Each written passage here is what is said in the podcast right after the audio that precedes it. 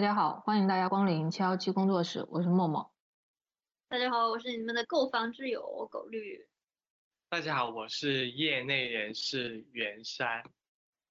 这一期我们想和大家聊一聊买房的话题，是因为我们最近就有一个案子，说的是有一个业主他和开发商同时签订了买房合同以及装修合同，但是呢，在最后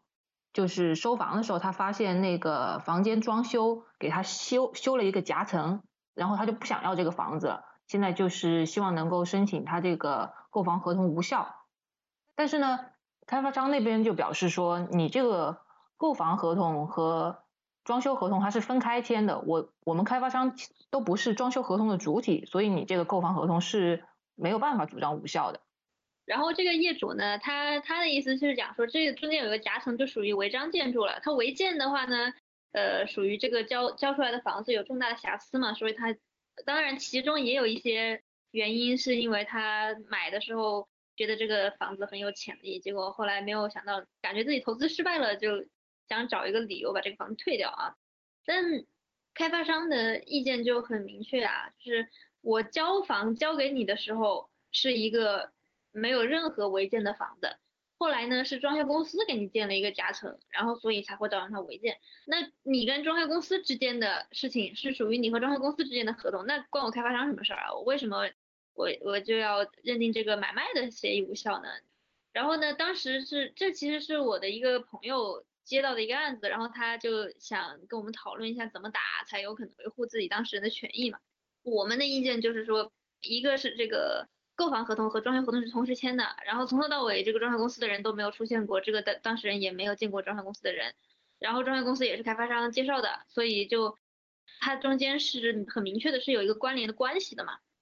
然后我们又通过一些其他的细节上的问题啊，法律技术的问题我就不说了，总之就是通过一些细节上的问题，能够证明说这个开发商其实在谈卖房子这件事情的时候，同时也是谈了装修的事情的，所以他们对违建是知情的，这是我们的一个思路。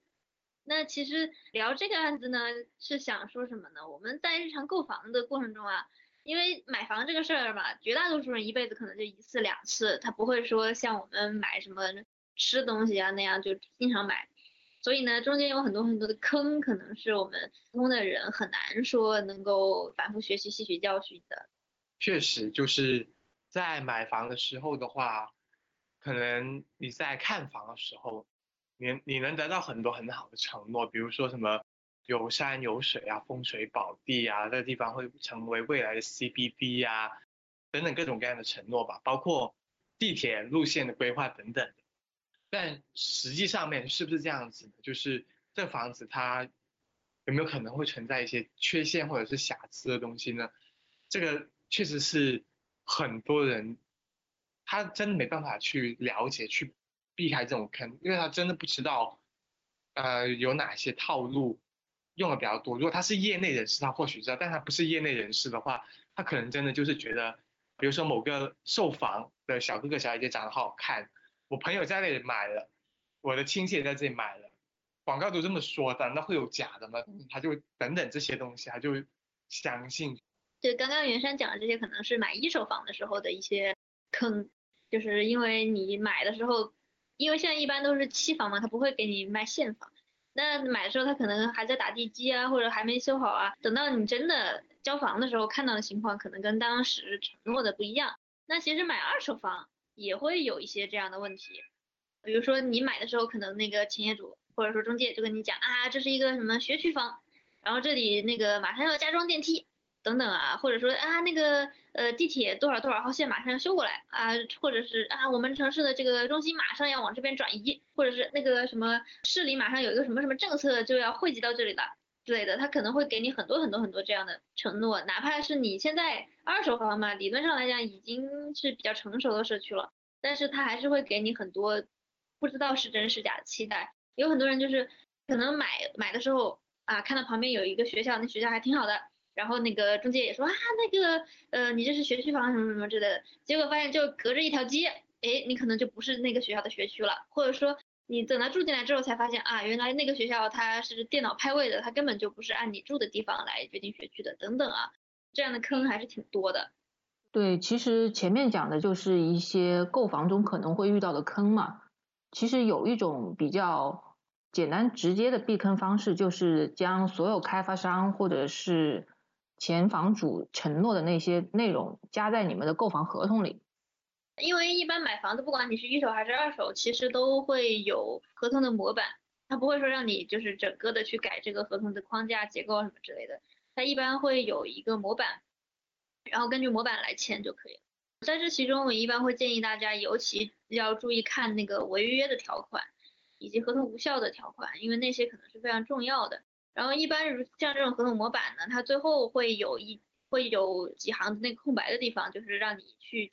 补充你想补充的内容。然后像这种地方的话呢，就会建议说，我们把他们承诺的那些什么学位啊、家装电梯啊，或者说那个风景啊、什么地铁啊什么之类的，把这些东西写进去。就这些口头承诺的东西，一定要白纸黑字的落实，这样等到后面真的出问题的时候，自己的权益才能够得到保障。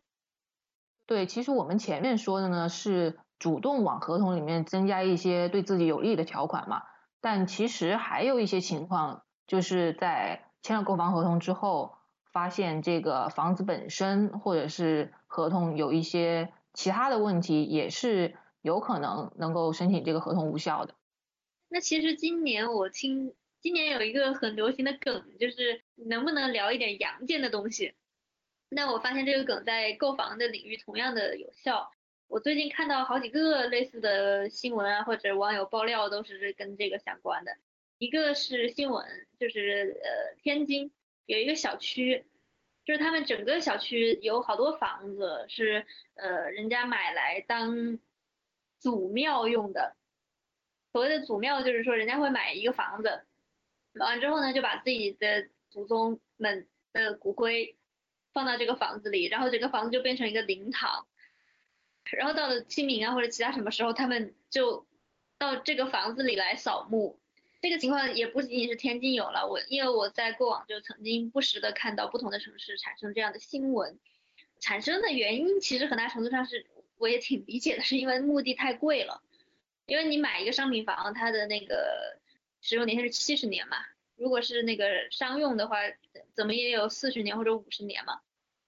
那你买一次，那你这么长时间都可以用它，而且用来做灵堂的这种房子吧，你也不会去考虑它说什么地段好不好、朝向好不好什么之类的，所以你可以买买那种很便宜的，甚至直接买地下室都没有关系。所以他们就可以用很便宜的价格去买到可以。放很多很多很多人的骨灰的一个面积，但是如果是真的去买墓地的话，那墓地一次买只能买二十年，而且那个价格还非常之贵。然后另外还有一个我看到的某网站上非常火的一个帖子，说在那个广东的佛山有一套别墅豪宅，然后装修也装特别好，然后本身也挺新的等等啊，总之就是一个特别完美的房子，就是按照。广东的这边物价可能得卖好几百万的那种，结果他在网上只卖几十万，然后所有人都觉得哇怎么这么便宜，我也好想去买，然后点进去一看，发现哦原来是一个阴宅，就是那个房子之前是一个富商买给他的小三儿住的，结果后来呢被原配发现了，然后就过去砍人，这个房子里就发生了命案，发完之后呢，现在这个房子就没人敢住了嘛，然后他们就想把这个房子给卖出去。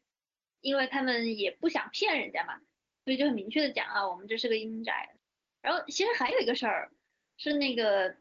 杭州的那个来女士，她不是说半夜离奇失踪，然后家人报警找不着，然后过了一段时间，警察查出来说她被丈夫杀害了，然后她丈夫把她分尸之后，最后那个尸块是在化粪池里找到的嘛。然后后来我看到一个后续的跟进的新闻，说她住的那一栋楼最后就。其他的住户都想尽一切办法搬走了，最后只剩零星几户在那。那其实这些情况都是比较中国特色的一个情况，就是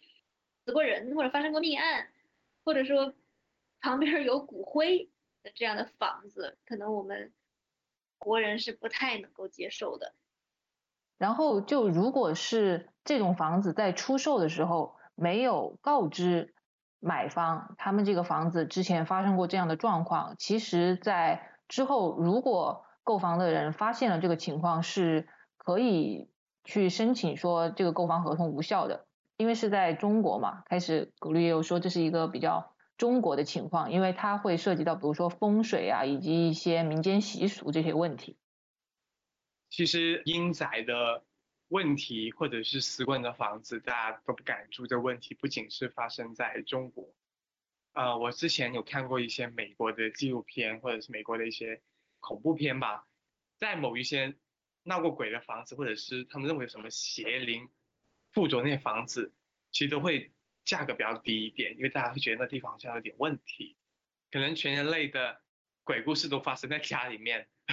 都发生在住宅里面，所以呢，大家对于那个地方如果产生过一些什么不干净的东西，或者是有一些恐怖的传说的话，都会有一种想要去宁可信其有，不可信其无的那种避险的心理，觉得地方的话不太能待，但是。至于是否卖房的人，他有必要去告诉对方呢？啊，其实也是一个很有趣的问题，就是他可能只能对于那个卖房的，他可能只能知道是这个地方就这么一些年可能发生过命案，但是在那在之前的事情呢，可能他并不一定呃真的能知道。就像是以前我小学的时候读书的地方啊，那里的话，就我们学校下面是以前。是旧的一个乱葬岗，那现在的话，那已经建了很多房子，那些人根本都不知道有这么一回事，就在外面来到那个地方的人，但我们是知道那地方是乱葬岗，所以以前每到下午六点多钟，所有人都会走掉，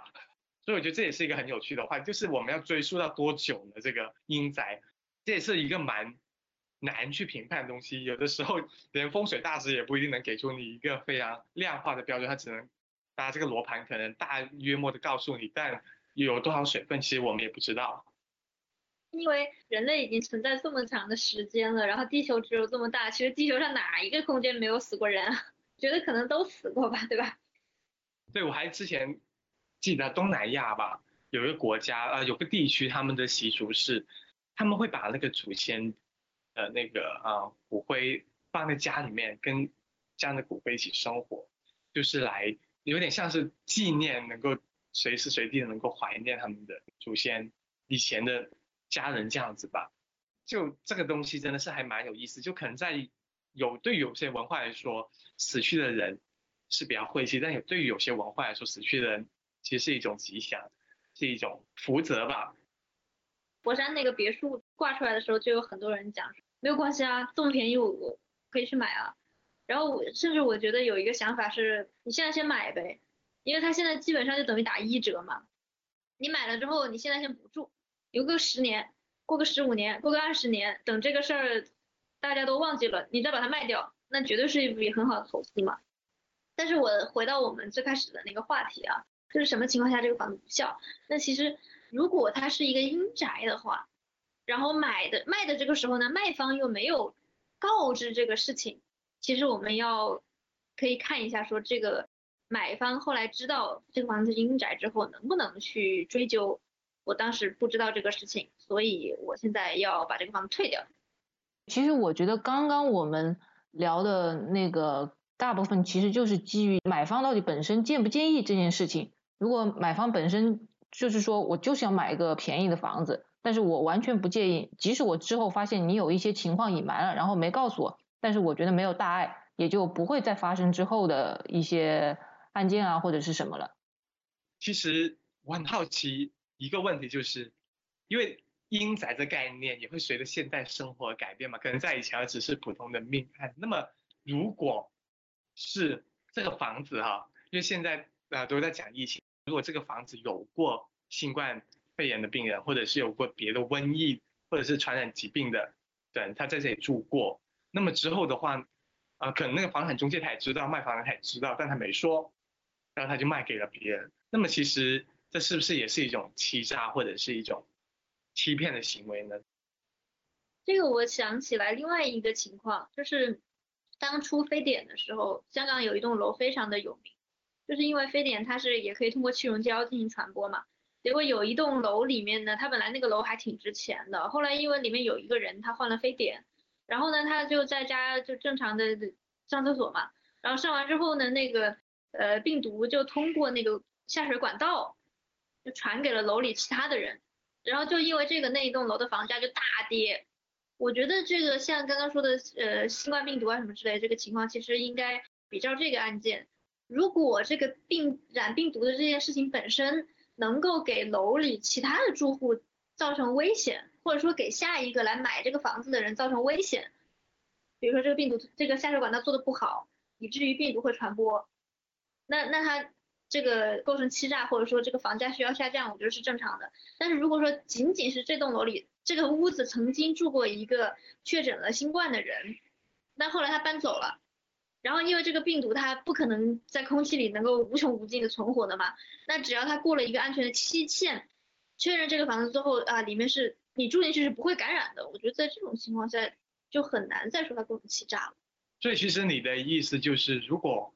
确实有存在现实的风险的话，那么其实是可以去主张维权的。但如果这这种所谓的危险只是因为个人的主观的意念，或者是只是一种迷信，认为它存在所谓的不是现实风险，而是一种迷信的风险，或者是未来可能发生的风险，但不确定存不存在，但觉得它可能存在啊，就主观的一个意，段，可能当地的文化民风里面也觉得这可能是一种。麻烦，比如瘟疫嘛，瘟疫可能多多少少都有点不太好听。那么他们其实这种原因的话，那其实你的意见就其实没有办法去主张这个合同无效的，也没办法主张这是一种欺骗性。是因为我觉得病毒这个事情跟阴宅这个事情它不太一样，因为病毒这个事情它是它是完全现在医学完全可以解释的一个事情，所以完全就可以不管你是通过呃检测的方式啊。还是通过什么消毒啊等等这样的方式是可以解决掉它的，但是阴宅这个东西就百分之百是个玄学，就是这个风俗习惯它到底是怎么形成的，然后这个这个闹不闹鬼啊什么之类的，或者你住在里面睡不睡得着觉啊，会不会觉得瘆得慌这种事儿，你就没有办法用现在的科学来解决，所以对我觉得还是还是有区别的。我觉得可以再往这个阴宅的这个话题再引出来聊哈。阴宅它之所以大的问题，是因为可能你想的是你要永远住在这里，你还是希望有一个比较安全的、比较舒适的空间，而且你是呃有选择的嘛。但是有一个很不能选择的问题是什么呢？就是学校宿舍。因为以前我们学校宿舍的话，真的就是建在乱葬岗上面，然后我们学校旁边那个水库是经常死人。说实话，我们也真的是阴中之阴，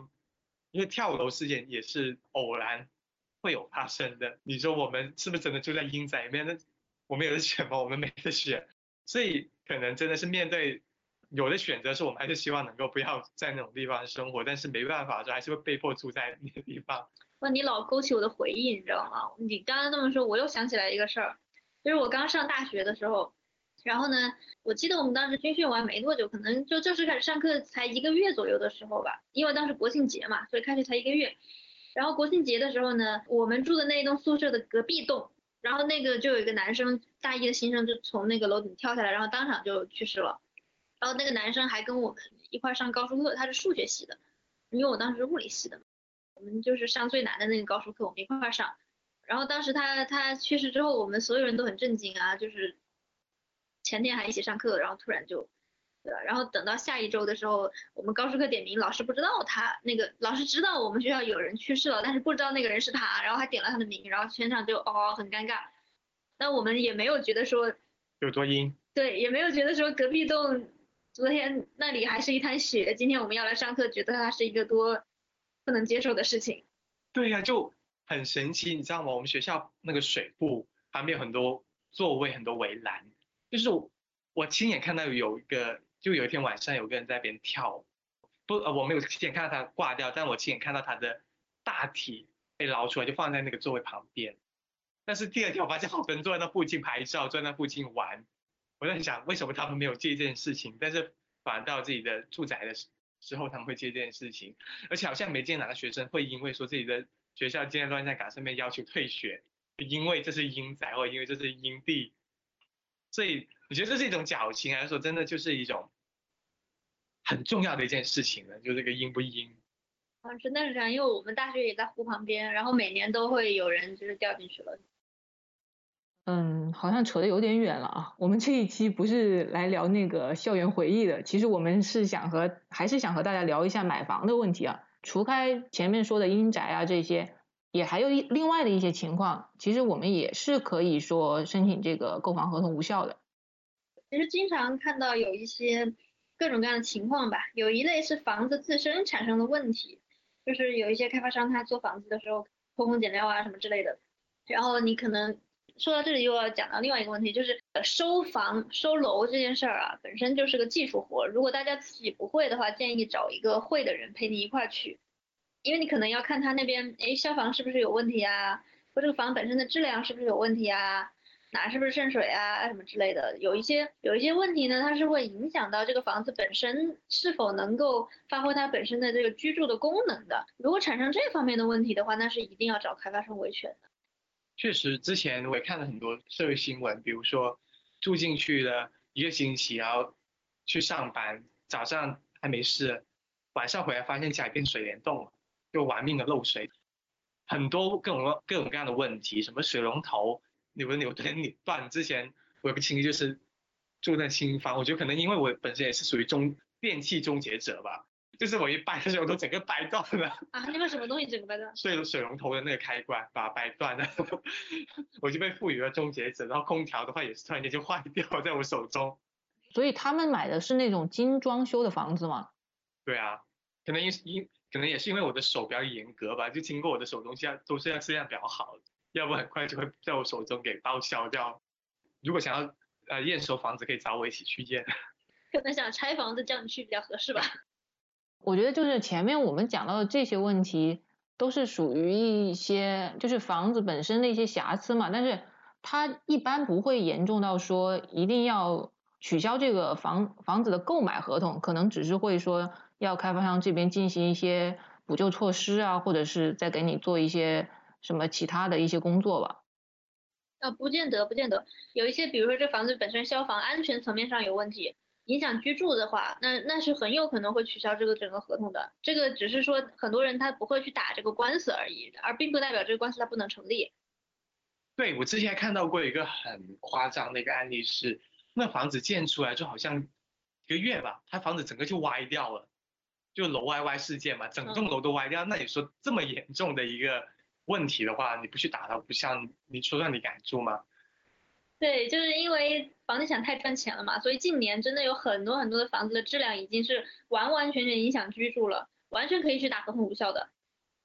对，就是说，其实像这种已经非常严重的影响居住的状况，确实是可以去打合同无效。但是有一些，比如说。就前面前面其实我们有提到两个都是跟装修有关的嘛，像这个的话可能就会比那种房体整栋房子歪了来相对而言要难一点。就比如说你只是说我装修，本来我答应给你用什么什么的漆，但是我其实给你用的是比较劣质的或者什么之类的。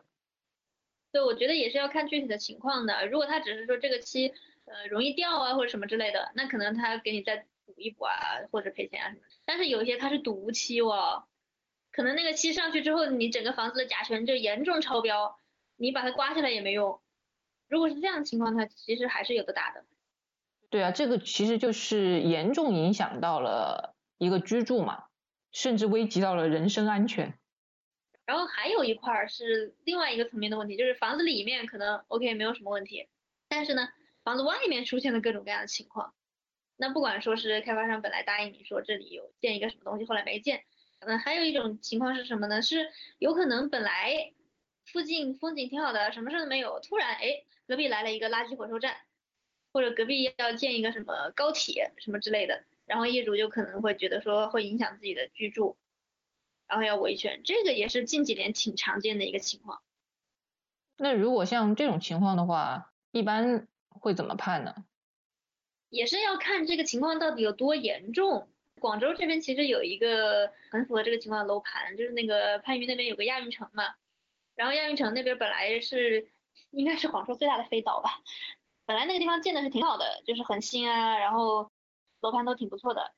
去年我发现他们那个业主开始维权了，就是因为呃亚运城附近要做一个高铁，也不是坐高铁站，就是高铁要从他们那边过。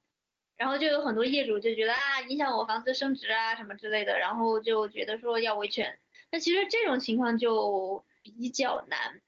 因为它旁边修一个高铁，首先这个事情开发商肯定左右不了，这个一定是官方的意志，不是说开发商说你不要建，你官方就不建了，那不可能吗？你阻碍国家发展吗？这这不太可能。然后第二个问题是什么呢？高铁从它旁边过，对你这个房子的居住的这个性能，它的影响到底是什么？那其实我们现在中国的高铁已经是挺先进的了，它从那儿过的话呢，这个噪音啊各方面其实都不大，而且高铁也不是二十四小时都开的，所以其实你说影响睡眠好像也不怎么影响。对，像这种情况的话，我我自己是觉得亚运城的这个业主想维权是挺难的。其实狗狗讲的这个亚运城的事，它就是说新增的高铁线路对他们这些业主实际居住的一个情况没有什么非常大或者非常本质上的影响，所以他们这个维权就是确实会比较困难。像今年的话，徐州某个地方它也爆发一个事件，就是那些业主他们买了那个房子之后啊，发现那个地方它其实是土壤里面有一些重金属污染，就有一些毒害的在的。然后他们就想要去维权，但其实这个过程就很麻烦，因为开发商可能他早就知道了有这样的一个呃环评的问题，但他不知道通过什么方式可能隐瞒或者是就去获得这样的一个资质，然后建出来了。那么建出来之后呢，他们现在也买进去，也搬进去里面住。那么你说要退的话，开发商他其实要退，他其实也很难去退给你，那笔钱也很庞大。也很难去搞，也涉及到很多方面的利益的问题，这时候可能就涉及到一些土壤的一些修复的问题啊，等等等。但是你说修复之后的话，效果有多大呢？或者是你修复完之后，作作为业主愿不愿意去信任的修复呢？会会不会未来有可能还是有毒遗毒在里面？其实谁都不知道，所以这个过程就还挺麻烦的。其实说了这么多，买房。最好的方式，感觉应该就是前期的工作，而不是说我后期出现了问题再来维权。就其实买房之前要做的功课还挺多的，绝对不能说是听那个中介或者开发商讲，包括这个附近的环境呀，包括呃附近的这个学位啊，可能要上各种网站去查，比如说呃市里对这一块地的这个政策呀。或者说是这个教育部门对这附近的学区的规划呀，包括那个呃交通的规划呀，比如说这个地铁啊到底是怎么修呀，或者说那个路啊怎么弄呀，甚至比如说旁边的这个城中村什么时候拆呀，等等啊，就是它其实有非常非常多的政策性的东西要查，然后这是外部的嘛，然后内部的包括这个房子本身的质量呀，它的规划呀，它它这个。